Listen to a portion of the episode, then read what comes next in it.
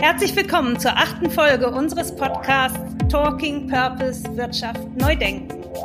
Meine Gäste heute Karen Löhnert, Gründerin und Geschäftsführerin von Sleepero und Andreas Koch, Managing Director von Blue Contact. Herzlich willkommen. Dankeschön. Danke, ich freue mich. Also für mich ist, äh, ich weiß nicht, wie, wie es Ihnen allen geht, aber für mich ist es ein Grundbedürfnis des Menschen zu reisen. Und äh, letztendlich, äh, wenn man äh, dem Tourismus einen Corporate Purpose geben würde, dann ist es für mich äh, äh, Friedensstifter und Multiplikator für eine bessere Welt zu sein. Und äh, für mich ist der Tourismus so eng verwoben mit Corporate Purpose, weil es im Grunde genommen darum geht zu regenerieren. Ähm, es gibt diesen Begriff äh, regenerative Landwirtschaft und ich sage immer, wir müssen eigentlich von Sustainable Tourism zu regenerativen Tourismus. Mit meinen Gästen spreche ich über die Zukunft des Tourismus und vor allem darüber, wie dieser nachhaltiger werden kann.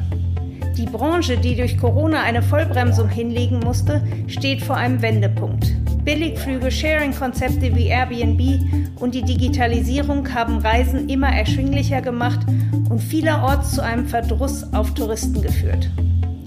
Karen Löhner zeigt an ihrem Startup Sleepero, dass es auch anders geht und erklärt, warum sie findet, dass die Tourismusbranche durch die Corona-Beihilfen von notwendigen Veränderungen abgehalten wird.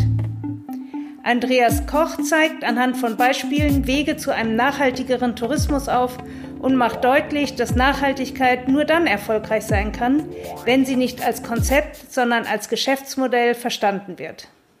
Frau Löhnert, Sie waren über 30 Jahre in verschiedenen Positionen in der Tourismusbranche tätig, bevor Sie sich 2017 mit Ihrer eigenen Idee selbstständig gemacht haben. Sleepero, das ist Ihre Idee, Ihr Produkt und Ihr Unternehmen, ist ein Anbieter für nachhaltigen Pop-up-Erlebnistourismus an besonderen Orten. Was ist das genau? Was versteht man unter diesem Konzept? Was ist Ihr Produkt? Was ist Ihr Angebot? Und wie kam es zu dieser ganz besonderen Gründung? Ja, also ich persönlich äh, war immer schon ein absoluter Fan von Erlebnisübernachtungen. Ähm, da gibt es ja verschiedenste Angebote von Turm über Baumhaus bis Schlafen im Tipi. Ähm, was mich immer ähm, extrem gestört hat, ist, äh, dass ich nie wusste, was mich da erwartet. Und äh, da ich selber eben nicht nur im Tourismus, sondern auch in der Beherbergungsindustrie einen äh, Background habe, war dann mein Anspruch, ähm, einen standardisierten ähm, Qualitäts äh, Definition zu schaffen. Ähm, das heißt, wir haben also einen Cube entwickelt, einen Design Sleep Cube. Ähm, der hat ungefähr 14 Kubikmeter Raum, ist also eine mobile Übernachtungseinheit für zwei oder drei Personen. Und dazu gehört ähm, ein Bewirtschaftungsverfahren und eine Online-Plattform, auf der man das Ganze dann buchen kann. Mhm. Ähm, das heißt, ja, der Mensch kann sich also einen kleinen Ausstieg aus seinem gestressten Alltag zwischendurch gönnen, ein besonderes Erlebnis mit allen fünf Sinnen und ähm, im Cube dann übernachten in einem Angebot von Seebrücke bis Wald bis äh, Therme, Museum. Also wir haben jetzt über 60 Orte in Deutschland und Österreich, die wir schon bespielen. Cube nochmal für unsere Hörer, die jetzt kein Bild vor Augen haben. Das ist so eine Art Zelt oder wie würden Sie das beschreiben? Äh, das ist kein Zelt, das möchte ich ganz deutlich sagen, sondern es ist ein äh, fester Rahmen, ähm, der sich aus acht Ecken äh, zusammenstecken lässt. Da drin ist ein komfortables Bett mit 1,60 Meter mal äh, zwei Meter Liegefläche. Mhm. Und auf diesen Rahmen werden dann äh, Stoffbahnen mit großen Panoramafenstern äh, gespannt, ähm, so dass man also äh, durch ein transparentes Dach in die Sterne gucken kann, ähm, an der Seite raus in die Umgebung. Ähm, man kann aber diese Fenster dann auch verschließen mit Rollo komfortabel mhm. und hat hinten drin einen Schrank äh, der ist gepolstert, so kann man sich anlehnen und sich äh, da drin auch im Sitzen gemütlich machen und auch seine mhm. Sachen dort verstauen. Okay, und diese Cubes stehen an ganz besonderen Orten. Nennen Sie doch mal so zwei, drei der besonderen Orte, damit wir ein Bild haben. Ja, stellen Sie sich vor, äh, Sie äh, sind äh, mitten auf einer Seebrücke am äußersten Ende, so 300 Meter ins Wasser hinein, mhm. Äh, in der Ostsee. Es rauscht drumherum. die Wellen plätschern und sonst ist da nichts und da steht eben dieser Cube für Sie ganz alleine. Oder äh, Sie sind tatsächlich ähm, nachts alleine im Museum und können da rumstromern und sich die Ausstellungsstücke anschauen mhm. und dann hinterher äh, eben ja als einziger Gast äh, oder zu zweit zu dritt, das äh, kann man sich ja selber aussuchen, mhm. wie man daran reingeht, ähm, dann eben dort schlafen. Bis zum nächsten Morgen, bis die Gäste wiederkommen, die normalen Gäste, die sonst ins Museum. In welchem Museum kann man denn dieses Erlebnis zurzeit buchen? Ähm, man kann zum Beispiel ähm, in das Filzmuseum in Soltau gehen. Das ja. ist ein ganz besonderes Erlebnis. Da wird also erklärt, wie man ähm, Filz nicht nur herstellt, sondern welchen besonderen Anwendungen man äh, den auch in, das, in der Industrie findet. Ähm, es gibt ähm, das Städtische Museum in Lüneburg, äh, wo man die ganze Geschichte der Salzstraße, die durch Lüneburg führt, erleben kann. Äh, oder ein Dorf- und Schulmuseum, wo man sich dann fühlt, so wie Max und Moritz früher in der Holzbank äh, mit dem äh, Lehrer, wie heißt er, Böck, mit dem strengen Stock. Ähm, ja, oder wir hatten auch schon die Phänomenta in Lüdenscheid, wo man dann wirklich nachts so Experimente auch machen kann und Knöpfe drückt und dann gehen verschiedene Lichter an. Also gibt viele verschiedene Angebote.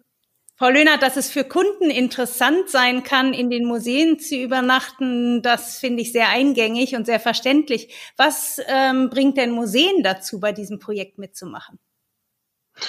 Ja, das Museum äh, inszeniert sich ja einfach nochmal auf eine ganz besondere Art und Weise äh, und spricht nochmal Gäste an, die vielleicht sonst nicht äh, den Eingang äh, dorthin gefunden hätten. Ähm, das Museum kriegt also äh, ein perfektes Produkt, mit dem man Storytelling machen kann äh, in Social Media. Ähm, es bekommt eine besondere Presse- und Öffentlichkeitswirksamkeit. Das merken wir immer wieder. Äh, wir machen eigentlich von selbst aktiv kaum Pressearbeit, sondern mhm. äh, die Medien kommen immer wieder auf uns zu, finden das äh, spannend, schicken dann einen äh, Reporter da rein, der entweder selber schläft und davon berichtet oder der kommt und interviewt dann die Gäste vorher, nachher. Okay. Herr Koch hat es auch schon getestet und wird uns da sicherlich gleich von erzählen. Kurz zu Ihrem Hintergrund. Sie waren 13 Jahre bei der TUI Deutschland und da unter anderem für die Bereiche Qualitäts- und Umweltmanagement und Hotelberatung und Produktentwicklung verantwortlich.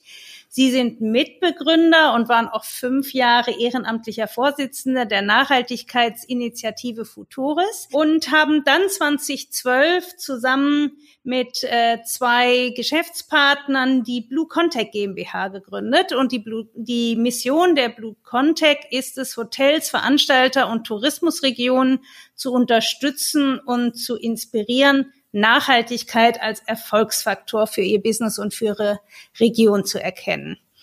Herr Koch, fangen wir mal gleich bei Sleepero an. Sie haben die Cubes getestet. Wie ist das Erlebnis? Ja, das war ja meine Fahrradtour, wo ich äh, wirklich von äh, Füssen unten nach Kiel gefahren bin mit der Frage, ähm, kann Corona auch eine Chance sein, Tourismus neu zu denken. Mhm. Und ich war total froh, dass äh, Sleepro da mir das Angebot gemacht hat und ich habe überlegt, Mensch, wie wäre es auch mal solche Formate zu testen? Weil ich glaube, das sind Formate, die uns alle in die Zukunft führen. Denn diese Krise, die fordert uns ja auch heraus, Individualität zu leben mhm. und auch in, ja, in, in, in hautnahe Berührung zu kommen mit Natur oder besonderen Erlebnissen. Und ich hatte nun das Vergnügen, zwei der Sleep Row Cubes zu, te zu testen. Einmal mitten im Wald Also wirklich äh, mhm. Äh, mitten im Wald, so, das war zwar so 300, 400 Meter von einem Gebäude entfernt, aber ich war mitten im Wald. Für mich eines der schönsten Erlebnisse, muss ich ehrlich sagen. Also wirklich im Wald einzuschlafen, in die Sterne zu gucken und das Gefühl zu haben, war wunderschön. Und das zweite Erlebnis war in einem äh, wunderschönen Burggarten, ein ganz altes Schloss mhm. ähm, mit einem wunderschönen Blick äh, und ein wunderbarer Kraftort. Dort äh, unter einem unter einem wirklich einer Trauerweide mit einem traumhaften Blick im Schlossgarten einzuschlafen. Auch das war war ein Highlight dieser dieser Tour für mich. Wenn ich sie so höre, würde ich ja am liebsten sofort losfahren. Also Wald und Burghof spricht mich beides auch extrem an. Sagen Sie mal so ganz pragmatisch, wenn man da so im Wald ist, äh, ist man da nicht sehr einsam? Hat man da Angst oder wie fühlt man sich in dem Cube? Das kommt natürlich gerade so an, wie man, wie man gestrickt ist. Also ich liebe Einsamkeit und ähm, ja. für mich sind das ganz besondere Momente, mitten in der Natur zu sein. Also ich bin von meiner Grundausbildung Biologe. Ich liebe Natur. Mhm. Und äh, für mich ist es genau das Gegenteil von Angst. Also für mich ist es in Verbindung zu sein mit dem, wo wir alle herkommen. Und äh, mich inspiriert das. Ich habe da geschrieben, ähm, ich schreibe in solchen Momenten Gedanken, äh, die mich in die Zukunft führen, was ich gerne möchte. Und ich fühle mich an solchen Orten viel verbundener als hier in meinen vier Betonwänden, ganz ehrlich. Also ich kann das nur jedem empfehlen. Ja. Aber es ist vielleicht nicht für jeden etwas. Aber ich liebe es. Wunderbar. Ihr, Ihr Unternehmen, ich hatte das eben schon gesagt, hat sich zur Aufgabe gesetzt, Nachhaltigkeit als Erfolgsfaktor in den Tourismus zu bringen. Ähm, was sind Sie genau? Wie, wie agieren Sie? Sind Sie ein Beratungsunternehmen? Entwickeln Sie Konzepte? Was machen Sie genau?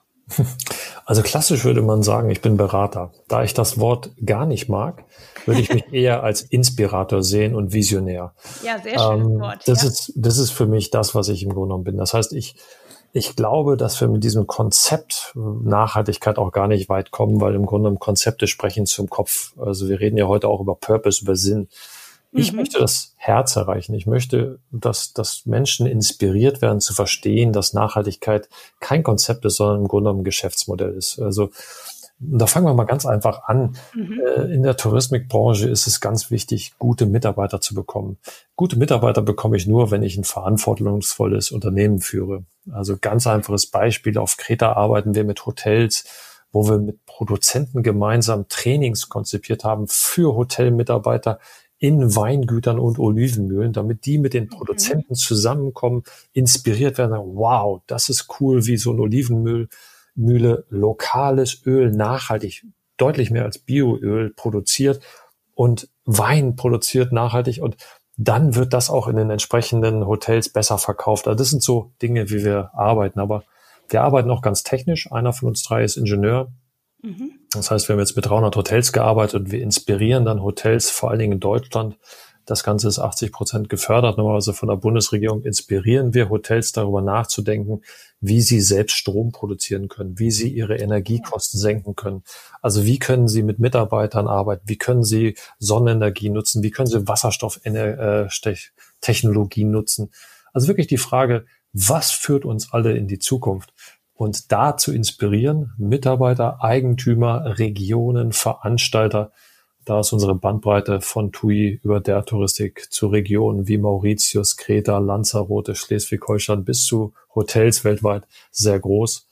Und ich würde mich nicht als Berater bezeichnen, aber im klassischen Sinne sind, sind wir ein Berater. Wie groß ist denn die Nachfrage von den Tourismusanbietern selbst? Also der Druck auf die Branche wächst, glaube ich, durch äh, Billigflüge, Airbnb, Digitalisierung sind Reisen immer erschwinglicher geworden. Äh, es gibt auch immer mehr Proteste gegen den Massentourismus. Viele Tourismusorte verwehren sich inzwischen gegen den Einflug von Massen von Touristen. Jetzt sehen wir mal von Corona ab, da sprechen wir gleich noch drüber. Aber bis zum Moment, in dem Corona in diese Welt kam, hatten wir ja das Bild, dass der Tourismus, man hat das Gefühl, es ufert aus. Jeder ist jederzeit überall auf dieser Welt. Ähm, kommt der Bedarf für Ihr Angebot aus den Tourismusregionen selbst oder sind das, Sie nannten eben auch schon mal kurz staatliche Förderung, oder ist das etwas, was aufoktroyiert wird auf einen Wirtschaftsfaktor, der zunehmend in negative Kritik kommt?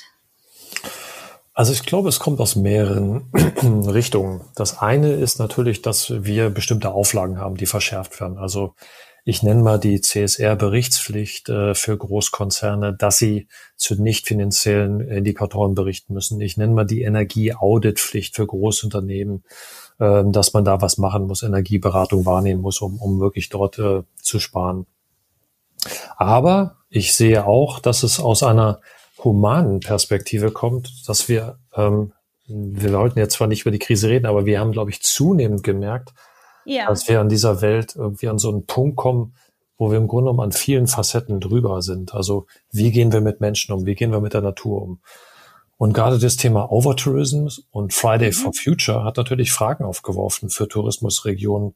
Wie gehen wir in die Zukunft? Und das ist die eine Seite. Und die andere Seite ist, dass sich auch die Erwartungshaltung der Gäste mittlerweile ändert, dass vor allen Dingen die Jüngeren und auch die Silver Surfer, also die Älteren, mhm. interessanterweise auch, mehr Erwartungen haben an Regionen und Hotels.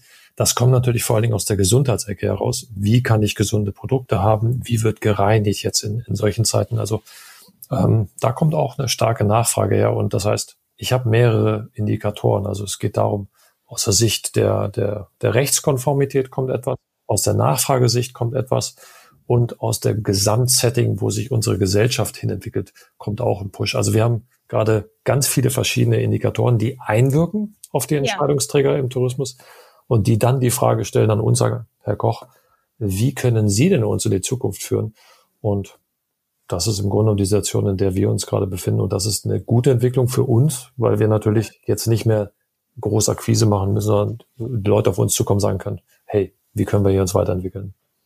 Frau Löhner, das war ja auch eines Ihrer Gründe für die Gründung Ihres Konzeptes. Wir hatten ja schon mal ein Gespräch im Rahmen unserer Buchrecherche und der Forschung, die wir da betrieben haben. Und da hatten Sie doch sehr deutlich gesagt, dass Sie der Meinung sind, Tourismus muss nachhaltiger werden und dass Sie mit Ihrem Angebot auch einen Beitrag dazu leisten wollen. Können Sie das noch mal ein bisschen ausführen, bitte?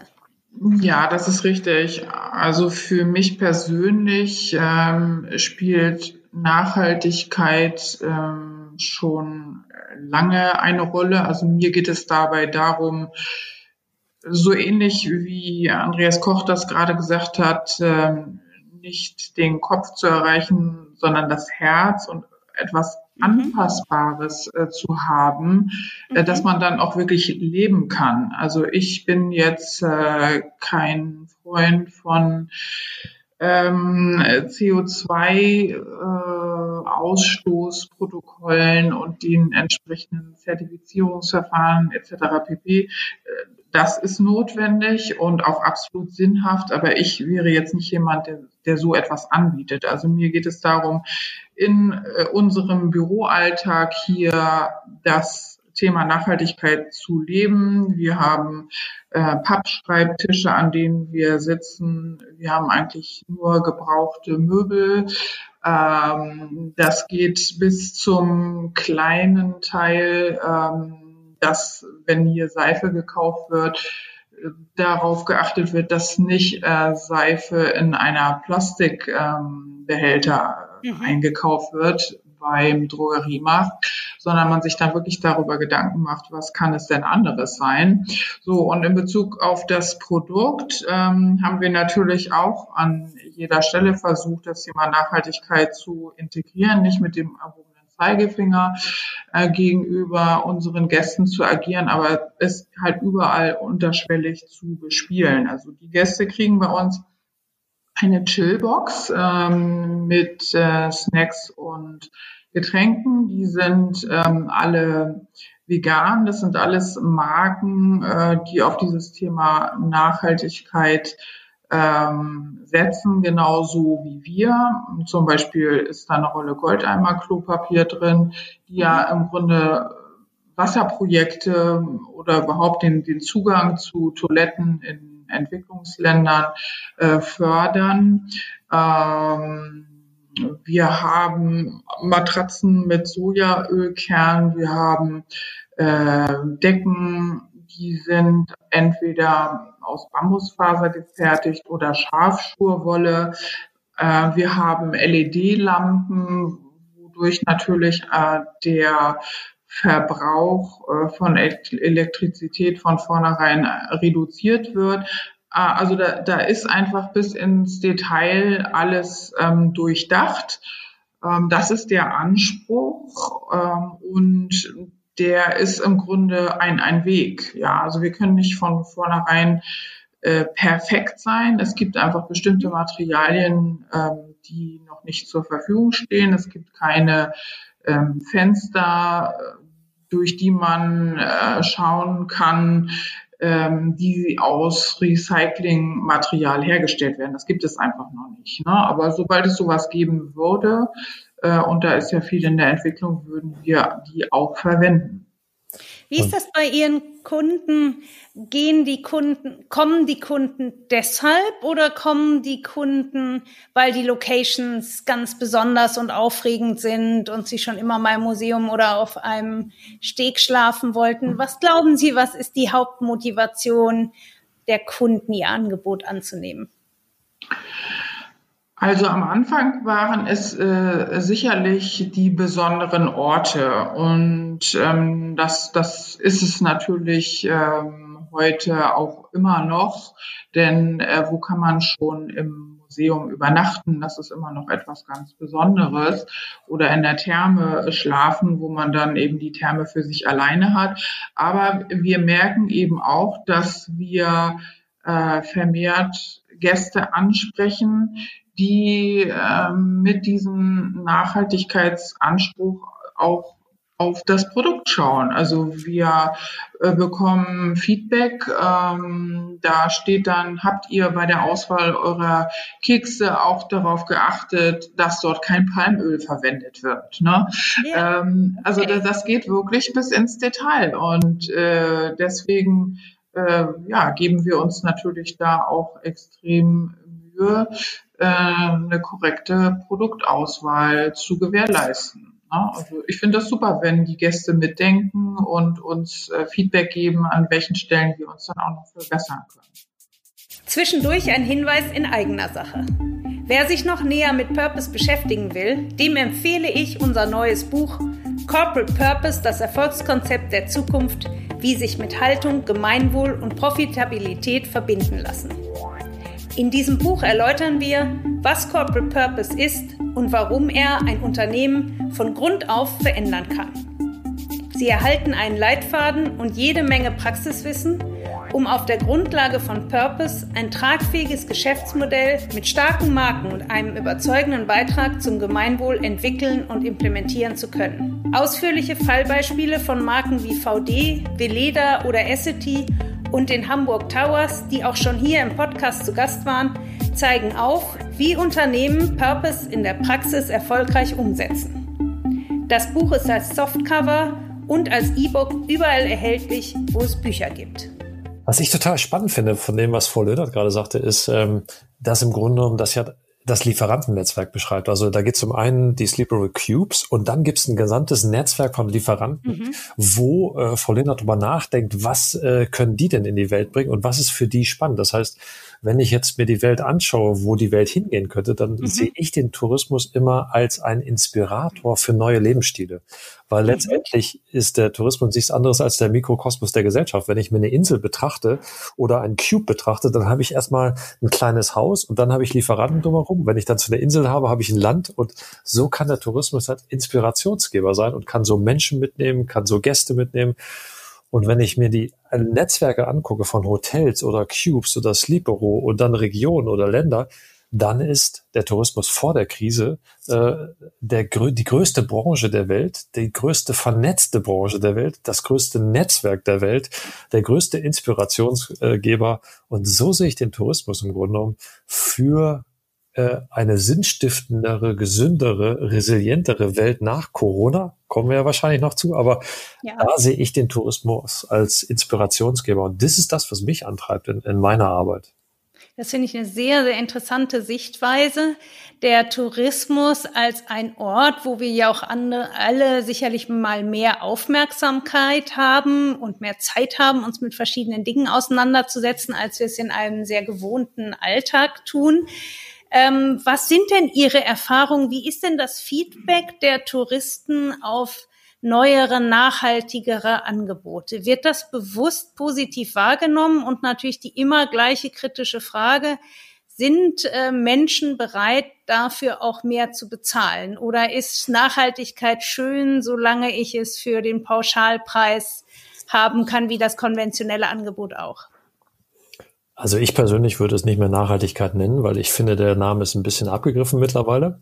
Hart gesagt. Ja. Aber das heißt. Wie nennen wir es denn? Sagen Sie machen. Sie ich nenne es authentische Erlebnisse. Sleeper für mich ist ein authentisches Erlebnis. Authentizität hat viel ja. damit zu tun, dass ich Verantwortung übernehme, dass ich etwas authentisch mache und authentisch hat immer was zu tun mit Sinn und und und einer, mit einem Gefühl. Und so würde ich das bezeichnen. Also Authentizität und Verantwortung zu mischen.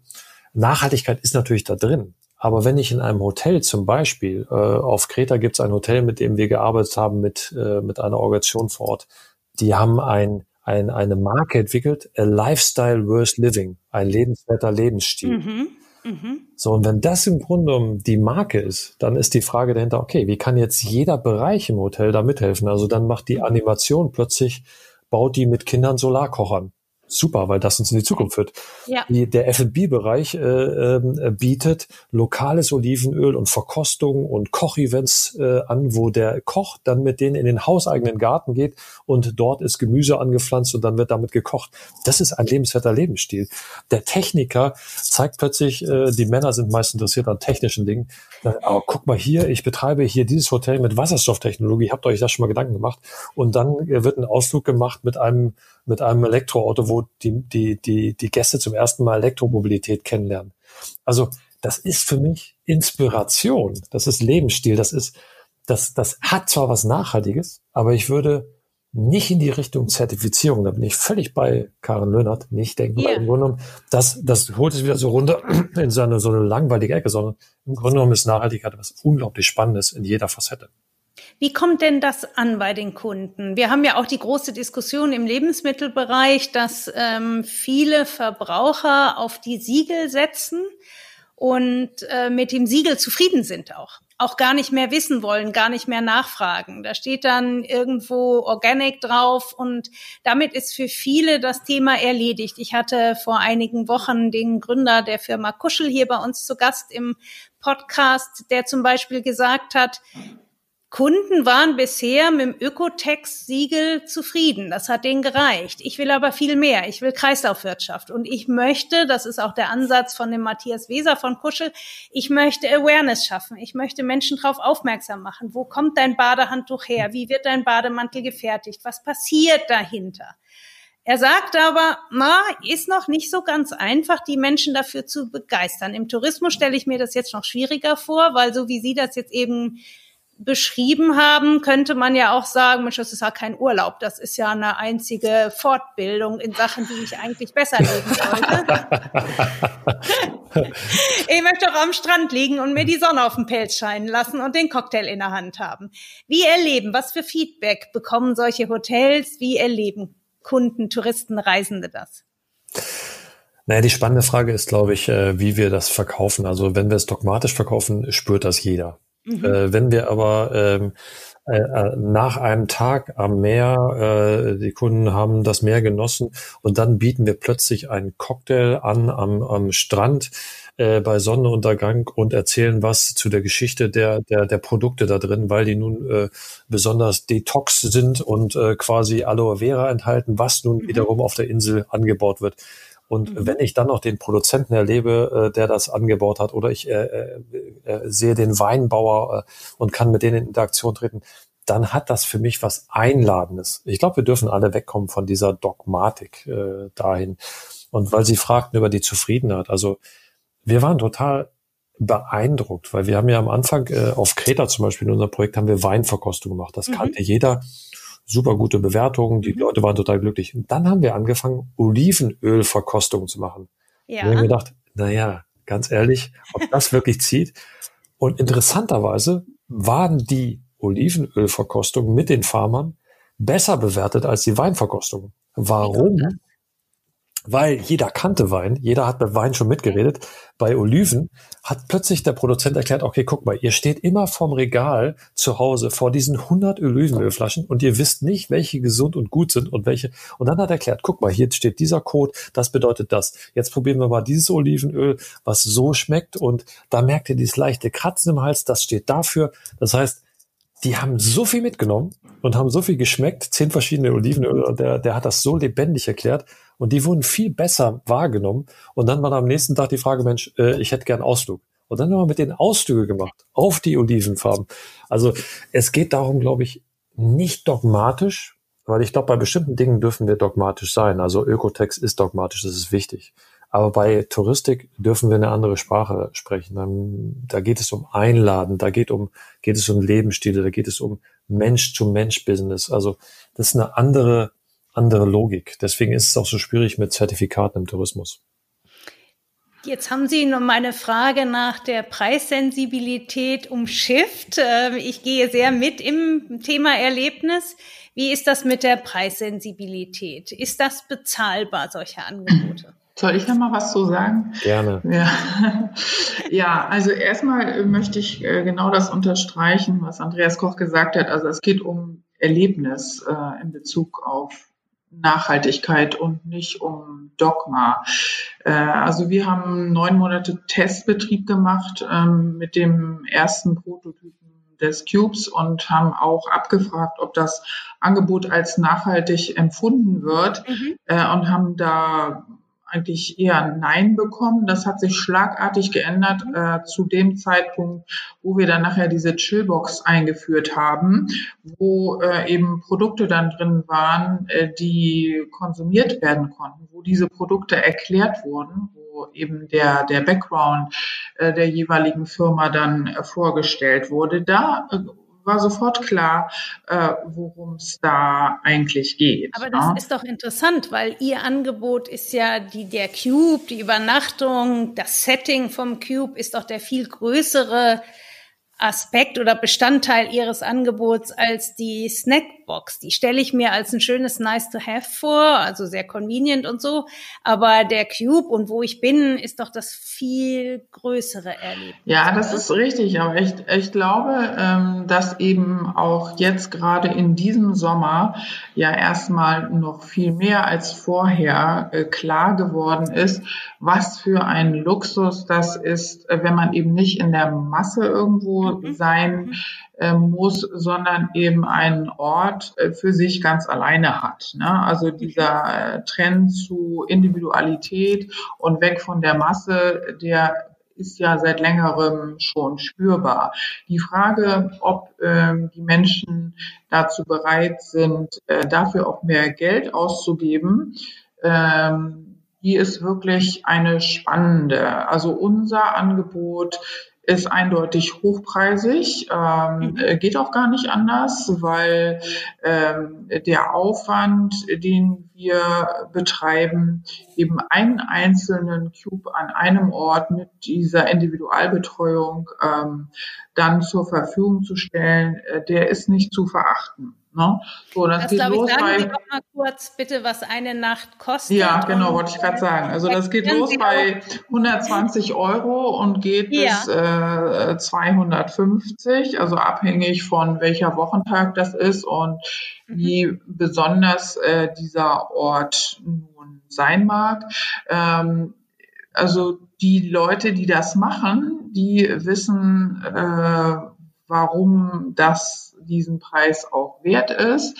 Ähm, ich sehe aber auch ähm, Kommentare in Social Media, wenn jetzt äh, irgendeine ich sage jetzt mal Bildreporterin oder so darin übernachtet und äh, davon dann berichtet, äh, wo dann steht, ja, wie kann das denn sein? Ich kann doch auch für 60 Euro im Hotel nebenan äh, schlafen äh, dann kann ich einfach nur sagen, okay, äh, das, was wir hier bieten, äh, das ist ja keine Beherbergung, sondern das ist eben Erlebnis mit fünf Sinnen, Spüren, wie hört sich denn eigentlich äh, das an in der Nacht, wenn da ein Vogel längs läuft und Geräusche von sich gibt? Wie hört sich das an, wenn äh, die Fischerboote auf einmal mit ihren Motoren da draußen, draußen auf dem Meer äh, zu hören sind? Ähm, das ist etwas, das erlebe ich nicht im Hotelzimmer. Ne? Das, mhm. gibt's eben einfach nicht. Ne? Ich höre auch nicht den Windrauschen oder den Regen, der da äh, aufs Dach tropft. Äh, das sind äh, sinnliche Erlebnisse und äh, die sind alle mal ihren Preis wert. Aber das ist ein, ist ein, ein Prozess, glaube ich, des, des Umdenkens. Also es ist ja auch viel darüber bei uns in der Branche diskutiert worden. Andreas Koch kann da sicherlich auch noch was zu sagen. Ähm, ähm, was wird denn jetzt die Folge sein? Also werden jetzt mehr Leute nachhaltige Angebote auswählen. Äh, und also meine persönliche Meinung ist, derjenige, der vorher an den Ballermann gefahren ist, äh, der wird auch hinterher da wieder hinfahren und ähm, dann wahrscheinlich noch stärker konsumieren als vorher. Und die Menschen, die vorher schon ein Bewusstsein hatten, äh, an eine Wertschätzung für ähm, die Menschen, die diese Angebote möglich machen, eben sich bei der Arbeit zuschauen zu lassen in der Olivenproduktion ähm, oder ja, Einblick eben in ihre wirklich äh, auch privaten Lebensumstände zu bieten, die äh, werden sicherlich noch, noch mehr denn je eigentlich nur noch sowas machen in Zukunft. Also es war vielleicht für die mal die Ausnahme und was Besonderes, aber das, das wird mit Sicherheit ein Standard. Also im Grunde genommen, glaube ich, gibt es drei Ebenen, auf die wir wirklich äh, schauen sollten bei dieser Frage, ob es äh, bezahlbar ist. Das eine ist, ähm, jetzt mal einfach aus unserer Praxis gesprochen, wir haben 300 Energieberatungen gemacht mit Hotels in Deutschland. Mhm. Über diese 300 durchschnittliche Einsparpotenziale 30 Prozent, 15 Prozent mhm. davon im ersten Jahr. Das heißt, erstmal ist das Thema auch eine Kosteneffizienzgeschichte nach mhm. innen gesprochen. Das heißt, mhm. da geht es gar nicht darum, ob der Kunde sich das leisten kann, sondern im Grunde geht es darum, ob die Margen für die Hotels ausreichen und neben mhm. Wareneinsatz und äh, zum Beispiel Personalkosten ist zum Beispiel Energie und Wasser und Ressourcen ein Riesenthema geworden. Mhm. Okay, also das ist die Innensicht. So, das heißt, da können wir schon mal effizienter werden. Dann gibt es die Außensicht, die Sie ansprechen, mhm. von den Kunden. Ähm, da gibt es tatsächlich eine Tendenz, dass im Luxusbereich das mittlerweile eher Standard geworden ist als im Bed and Breakfast Bereich, also in den niederpreisigen Bereichen. Aber auch dort spielt das Thema authentisches Erlebnis und wie verkörpern Mitarbeiter zum Beispiel und Lieferanten das Produkt, weil mhm. das ist Teil des Erlebnisses. Wie verkörpern die das? Ist, ist im Grunde ein, ein wichtiges Kriterium geworden. Das heißt, das ist auch wichtig. Und die dritte Ebene für mich ist dann das Thema, wir müssen dorthin. Die, diese, äh, wir haben ja noch nicht über Corona gesprochen, aber faktisch, wenn Corona, wenn wir Corona betrachten, ist das für mich ein Weckruf, dass wir im Grunde genommen drüber sind. Wenn man sich in die mhm. Pandemie einsteigt, dann weiß man, dass wir Tiere zum Beispiel falsch behandelt haben und das jetzt in, in eine Pandemie mündet. Das heißt, es mhm. ist ein Signal dafür, dass wir im Grunde genommen die Kosten, die wir verursachen, und da gibt es dieses wunderschöne Konzept Internalisierung von externalen Kosten. Also die Umweltkosten, die wir verursachen, die müssen abgebildet werden in dem, was wir machen, in, in, jeden, in jeder Branche. Und darum kommen wir nicht drum herum. Das heißt, wenn wir weiter fliegen, muss es äh, zukünftig irgendeinen Klimafonds geben, womit wir solchen Wandel finanzieren. Weil darum kommen wir nicht drum herum. Und äh, das ist dann die dritte Ebene, wo ich davon ausgehe, dass Reisen nicht mehr in die Masse total geht, sondern eher in die Wertigkeit geht. Und ähm, das ist, glaube ich, ein Wandel, den, den wir alle erleben werden in diesen verschiedenen Ebenen. Aber ich hoffe, ich könnte es ein bisschen differenzierter äh, mhm. darstellen, dass es halt verschiedene Ebenen gibt beim Thema Preis. Mhm. Sie haben ganz interessanterweise, der zweite Punkt war ja, wie verkörpern Mitarbeiter das Erlebnis? Das ist ja jetzt auch eine klassische Frage von Corporate Purpose. Wenn ein Unternehmen ein Corporate Purpose hat, steht ja ganz oben auf der Agenda zurecht, wie sag ich's meinen Mitarbeitern? Denn ein auf dem Geschäftsführungsflur aufgehängter Corporate Purpose bewirkt gar nichts. Ich glaube, darüber sind sich inzwischen alle einig.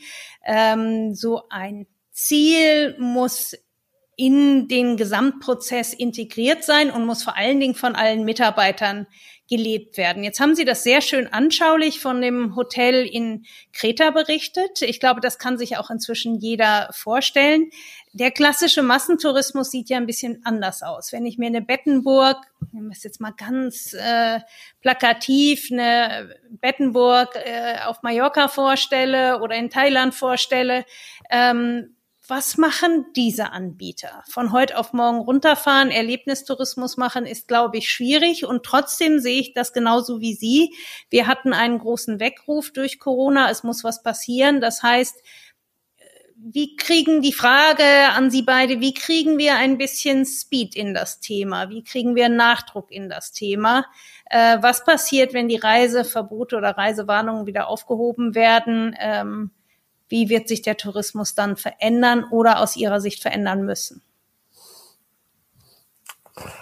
Also Karin Lönnert oder Ladies First? Oder? Ähm, nee, mach du mal gerne.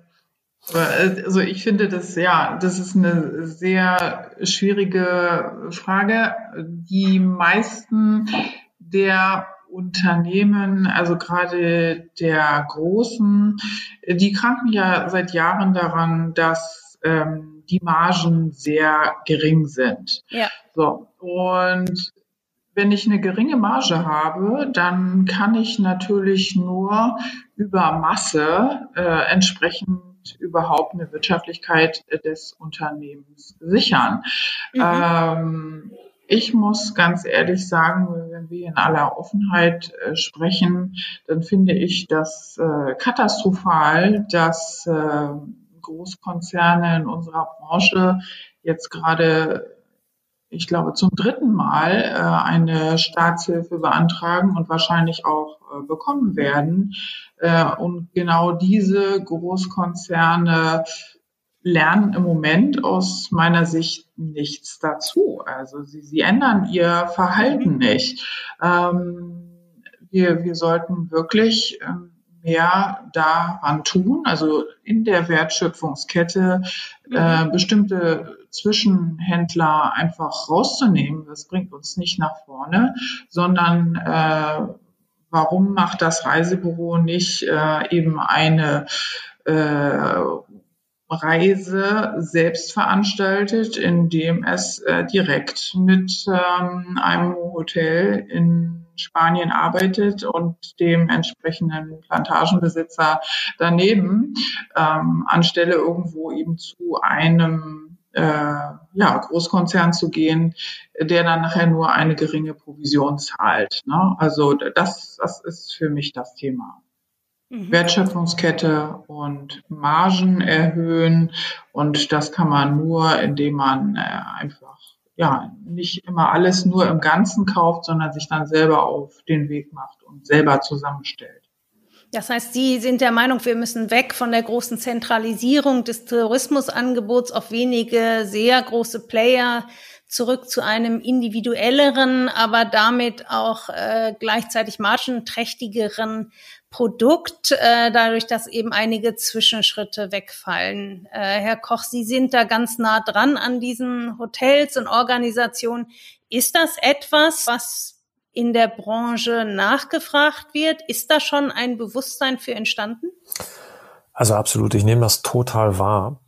Ähm, aber wir müssen an dieser Frage auch die Kirche im Dorf lassen. Ganz ehrlich, also ich habe gerade das Gefühl, dass gerade alles um uns herum wegbricht. Und äh, das, was wir gerade erleben, ist auch eine Systemfrage. Denn äh, das System, was wir bisher gelebt haben, die letzten 50 Jahre, äh, nennen wir es mal Kapitalismus, ähm, das äh, hat, äh, hat uns an einen, an einen Punkt geführt, äh, wo jetzt ganz viele Fragen da sind. Und ich sehe momentan in Facetten das neue System, was entsteht. Aber äh, wir dürfen dieses gerade gemeinsam auch gestalten. Und das ist, glaube ich, das, was gerade passiert. Ähm, und das gestaltet sich so, dass einzelne Vorreiter zeigen, was geht. Also es gibt heute mhm. Hotels, die, oder ich nehme mal ein anderes Beispiel. Es gibt heute, ich habe auf meiner Fahrradtour ein Ökodorf mir angeguckt, äh, angeschaut, Ökodorf Tempelhof, was eins der modernsten Gebäude Deutschlands mhm. gebaut hat, das, das sogenannte Earthship, was ohne Energie und ohne Strom auskommt und mhm. theoretisch auch ohne Wasser. Das mhm. sind alles Dinge und diese, diese Erfahrung teilen sie mit 10.000 Ökodörfern weltweit. Da entsteht Zukunft. So, und mein Gefühl ist, und da glaube ich jetzt mal dem Zukunftsforscher Hawks, der gesagt hat, wenn wir drei bis sechs Prozent der Gesellschaft erreichen, dann kriegen wir eine kritische Masse hin zu einem Bewusstseinswandel, weil dann gibt, wird mhm. es plötzlich, ähm, dann wird es plötzlich multiplikationsfähig, äh, dann mhm. entsteht eine Entwicklung. Wir sind, glaube ich, an diesen zweieinhalb bis äh, drei Prozent dran, ist mein Gefühl, weil wenn ich so reinspüre, wie viel Anfragen es momentan gibt. Ich bin wie gesagt, Mitglied auch bei, bei dem äh, Travel for Future Impulse, ähm, äh, wo es darum geht, mit 30, 35, 40 Menschen die Zukunft des Tourismus in Deutschland zu, zu designen und Thesen zu erarbeiten, auch für die Politik. Und da spüre ich auch, dass in jeder einzelnen Diskussion das Thema Nachhaltigkeit äh, eine Rolle spielt. Das heißt, wir sind an einem Punkt drin, wo wir erstmal erkennen, dass das wichtig ist, wo wir von dem, von der Idee kommen zu, hey, übrigens, es ist da, es kann passieren. Und ich habe das so oft gesehen auf Inseln, dass plötzlich ein Hotel, was etwas mhm. vormacht und zeigt, dass es geht. Und im nächsten Jahr sind es plötzlich 20 Prozent und dann sind es alle.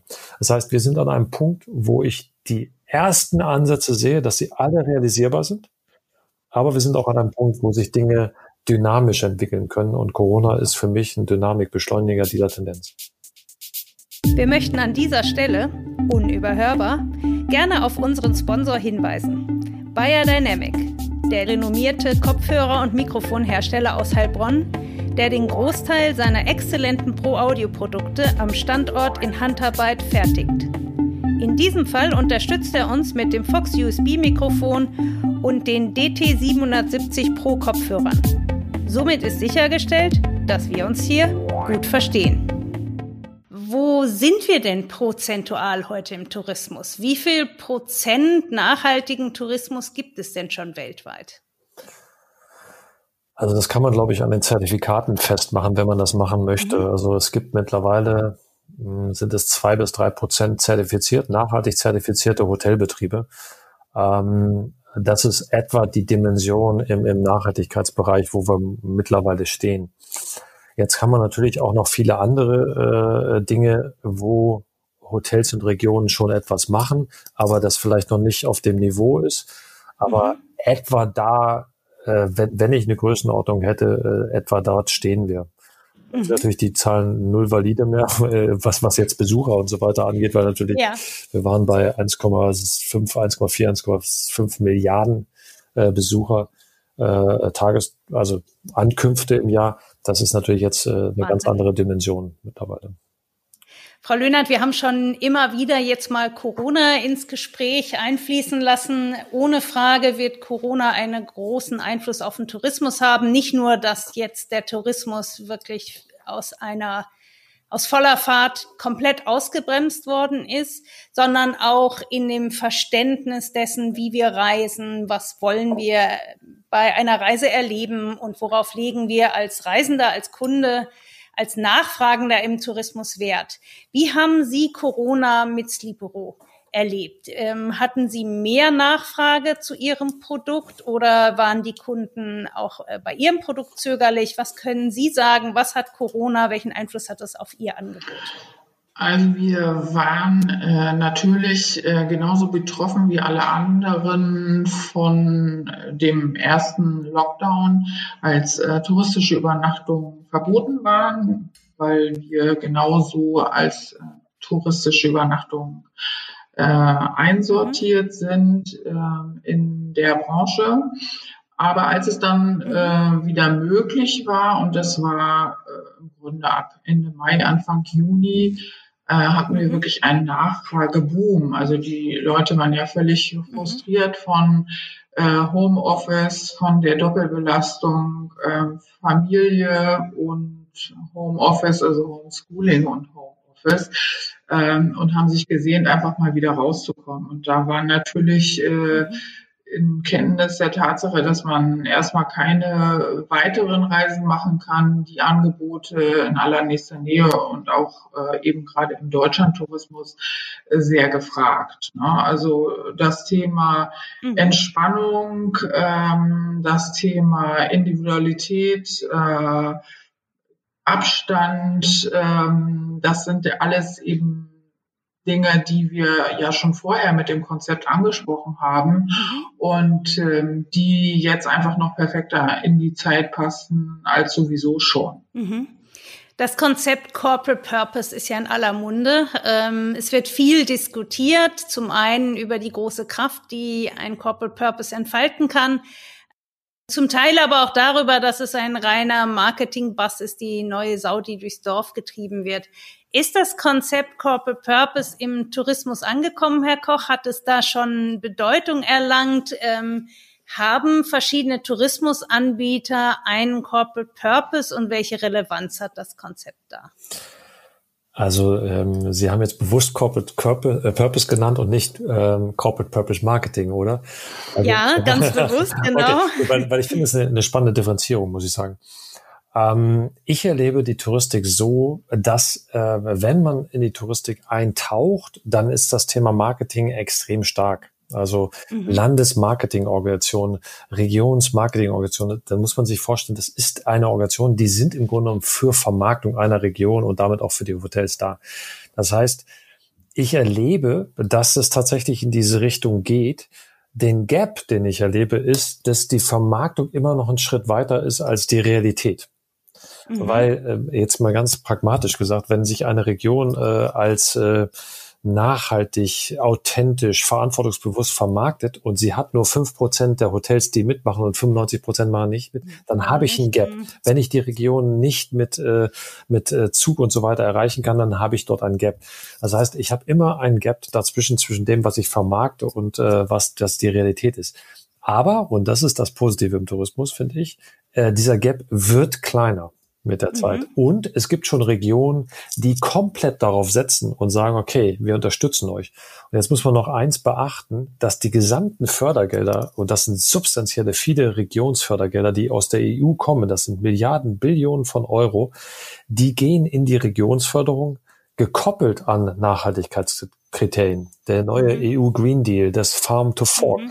Das heißt, hier kommt ein riesen Push in diesen Markt. Das heißt, ich sehe, wenn ich über das Corporate Purpose Thema nachdenke, ist im Grunde genommen für mich eine Weiterführung des CSR-Konzeptes, was ein bisschen, hm, ein bisschen, ja, auch ein bisschen äh, vergraut ist, finde ich persönlich. Mhm. Also es macht schon total Sinn, über sinnhafte Regionen, über sinnhaftes Touristikunternehmen nachzudenken, denn gerade die Touristik ist hoch emotional, gerade die Touristik mhm. ist, wenn wir jetzt über die, die Entwicklung von Marketing nachdenken, vom Produkt hin zu den Konsumenten hin zu den Menschen, ähm, dann glaube ich, dass äh, das ein total spannendes Konzept ist für die Touristik und dass es immer mehr in diese Richtung geht.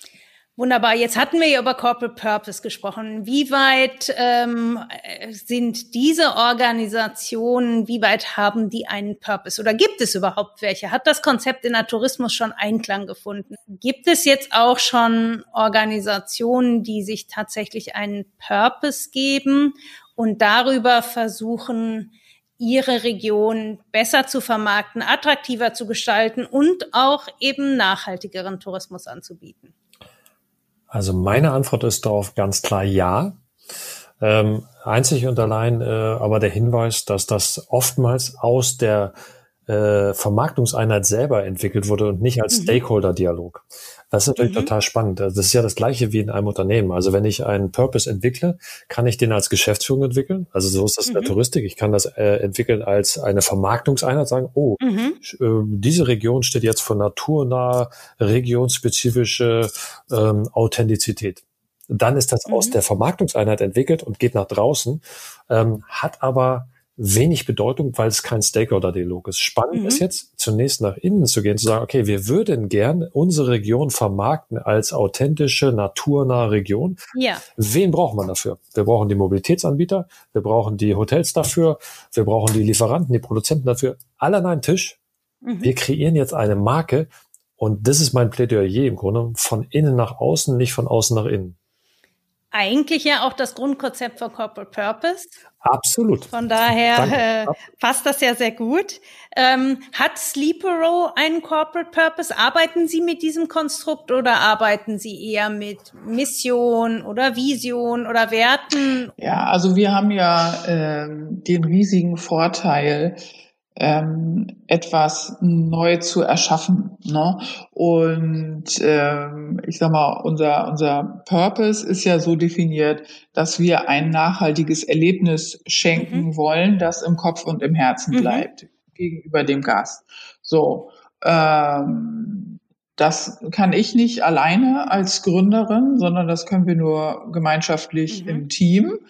Ähm, und ich merke immer wieder, dass gerade wenn das Team jetzt größer wird, äh, es natürlich auch äh, eine Herausforderung ist, ähm, diesen Anspruch, der am Anfang von ganz innen kam, äh, dann auch auf ähm, die neuen Teammitglieder zu übertragen. Ne? Also und, und da gilt immer wieder äh, in allem, was ich tue, es geht nur über Vorleben. Also ich kann nicht davon reden. Äh, ich kann nicht irgendwie sagen, hier nimm mal unser äh, Kommunikationskonzept, da mhm. steht alles drin. das kann ich natürlich auch tun, das kann, kann immer eine Grundlage sein, aber jeder neue Mitarbeiter wird äh, das Ganze nur dann ganzheitlich mittragen können, wenn er das erlebt, wie das hier jeden Tag auch praktiziert wird. Herr Koch, wir haben eine Riesenkrise im Tourismus durch die Corona-Pandemie. Was sind Ihre Aussichten für die Zukunft? Wie wird sich, wird sich der Tourismus erholen? Was äh, passiert mit dem Tourismus? Wird die Branche überleben können? Wie sind die Zukunftsaussichten? Also für mich ist, äh, ich weiß nicht, wie, wie es Ihnen allen geht, aber für mich ist es ein Grundbedürfnis des Menschen zu reisen. Und äh, letztendlich, äh, wenn man äh, dem Tourismus einen Corporate Purpose geben würde, dann ist mhm. es für mich äh, äh, Friedensstifter und Multiplikator für eine bessere Welt zu sein. Und äh, für mich mhm. ist der Tourismus so eng verwoben mit Corporate Purpose, weil es im Grunde genommen darum geht, zu regenerieren.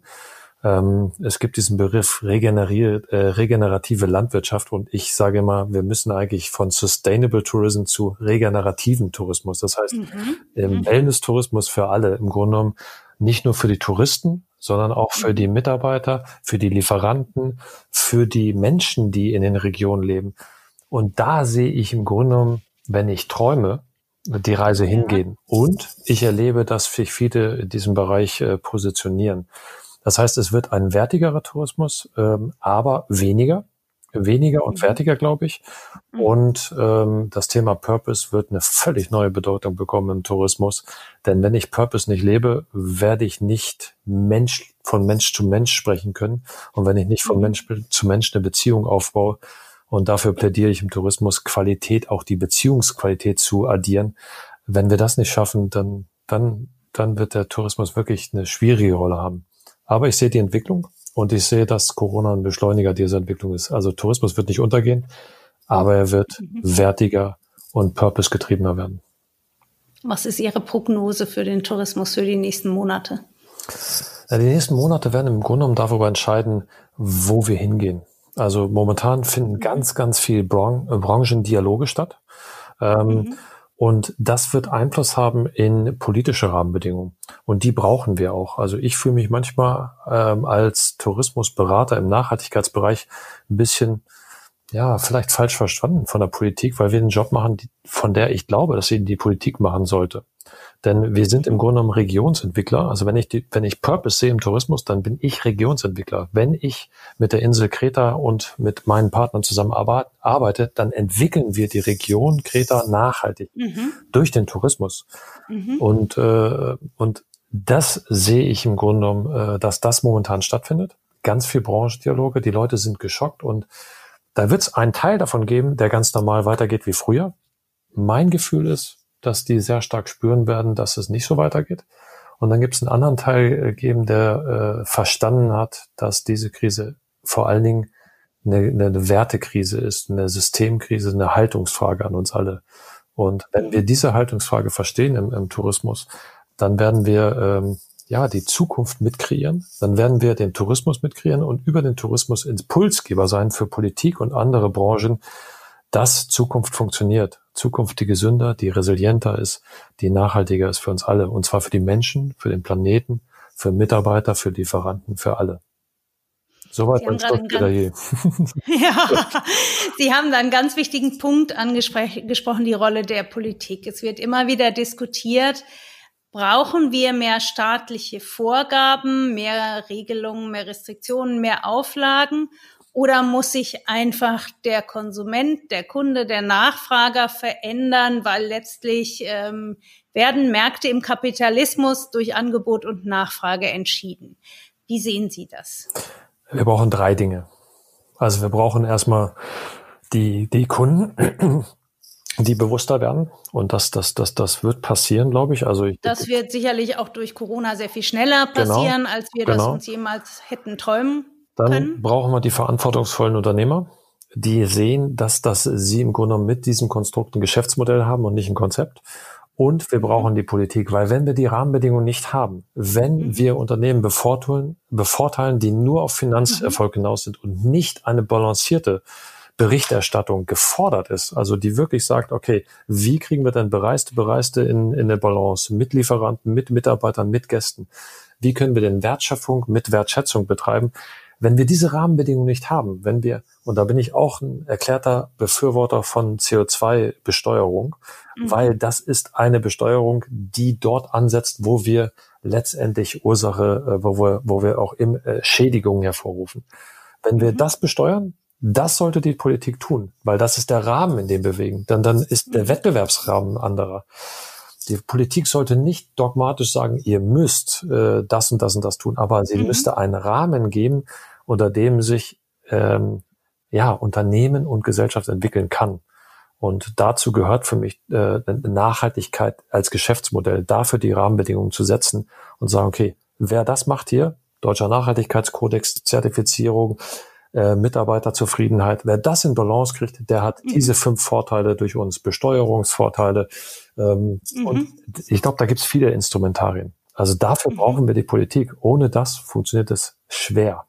Was sind so Ihre entscheidenden Tipps für diejenigen, die sich auf den Weg machen wollen? Ähm, Herr Koch, vielleicht die Frage noch an Sie. Was sind so Ihre Top drei Tipps für die, die darüber nachdenken, einen nachhaltigeren Weg im Tourismus einzuschlagen? Oh, das ist für mich ganz einfach, weil ähm, die meisten verstehen Nachhaltigkeit nach wie vor als Konzept. Für mich ist es ein Geschäftsmodell. Nur drei konkrete Beispiele dazu. Also wenn ich mich mit dem Thema Energie auseinandersetze, dann werde ja. ich heute in der Lage sein, äh, ganz viel zu sparen, etwas Gutes zu tun für die Welt. Und äh, das ist für mich ein Geschäftsmodell. Zweitens, wenn ich mich mit Nachhaltigkeit beschäftige, dann kann ich immer Mitarbeiter finden, die Lust darauf haben, die das nach innen tragen. Das ist für mich Employer Branding. Und wenn ich mich mit meinen Lieferanten beschäftige, dann kann ich mit denen Mitarbeiter Trainings konzipieren. Ich kann mit denen authentische Gästeerlebnisse konzipieren. Im Grunde genommen, ich kann in jede Facette der touristischen Wertschöpfungskette äh, Prozesse eintauchen und kann sagen, versteht es bitte nicht als Konzept, versteht es als ganz normales Geschäftsmodell, was euch in die Zukunft führt. Das war auch von Ihnen ein wunderbares Schlusswort. Ich möchte mich sehr herzlich bedanken für das interessante und vor allen Dingen auch sehr inspirierende Gespräch. Ähm, ich bin sehr gespannt, wohin sich der Tourismus entwickeln wird nach der Corona-Krise.